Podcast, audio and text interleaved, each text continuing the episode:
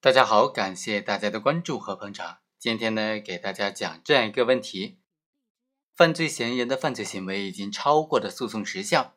此时要追究他的刑事责任，该走什么样的程序呢？通过今天这个案例，和大家简单的来介绍一下。一九九六年的十一月二十六日下午，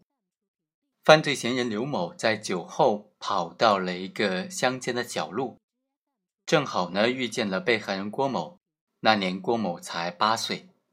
他就强行的将郭某抱进了路边一个废弃的窑洞之内进行强奸。在实施强奸的过程当中，导致被害人窒息死亡了。之后，刘某某就将被害人掩埋之后潜逃了。数天之后，被害人的尸体就被发现了。当地公安机关虽然查明了被害人是被他人强奸并且杀死的。但是并没有能够查明犯罪嫌疑人的身份。直到二零一三年，公安机关在本案物证当中检测出犯罪嫌疑人的 DNA，经过排查，最终确定了犯罪嫌疑人刘某，并且啊，在二零一七年的三月一日才将被告人抓回归案。但是呢，这个案件很明显已经超过了最长的诉讼时效二十年，一九九六年到二零一七年已经将近二十一年了。刑法当中规定的最长的追诉时限也就是二十年，所以啊，本案很显然已经超过了追诉时效了。所谓的追诉时效，是指刑法规定的司法机关追究犯罪嫌疑人刑事责任的有效的期限。犯罪已经超过了法定追诉时效期限的，就不再追究犯罪嫌疑人的刑事责任了；已经追究的呢，就应当撤销刑事案件，或者不予起诉，或者宣告无罪。但是在本案当中啊，像这种犯罪嫌疑人的行为，他奸杀幼女的行为呢，很明显是非常恶劣的。那么要追究他的刑事责任，在这种超过诉讼时效期限的情况之下，应当走什么样的程序，走什么样的手续呢，才能够追究他的刑事责任呢？首先呢，我们来看看刑法当中规定的追诉时效期限究竟是多长的问题。刑法当中规定。犯罪之后，经过下列期限就不再追诉了：第一，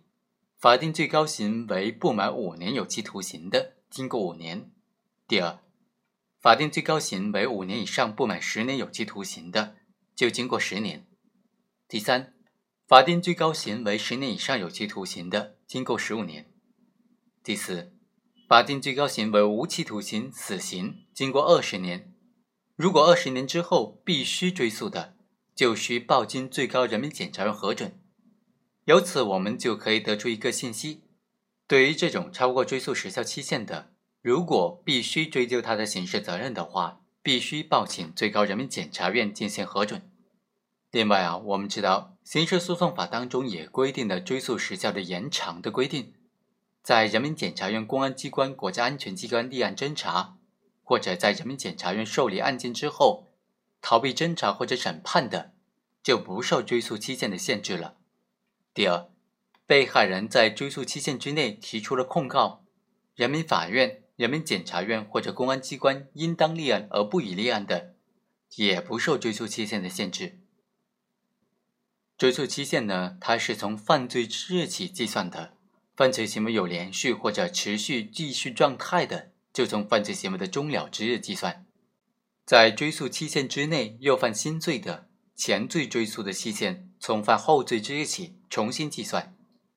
所以啊，从这里我们可以发现，像这样的案件呢，首先是应当报请最高人民检察院，让他来核准是否对于被告人应当继续追诉。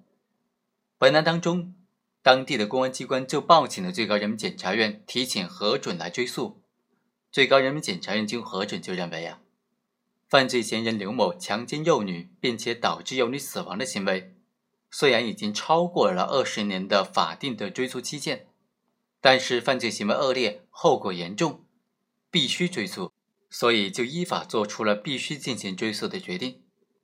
后来，公安机关就对刘某进行了追究他刑事责任的这个程序。好，以上就是本期的全部内容，我们下期再会。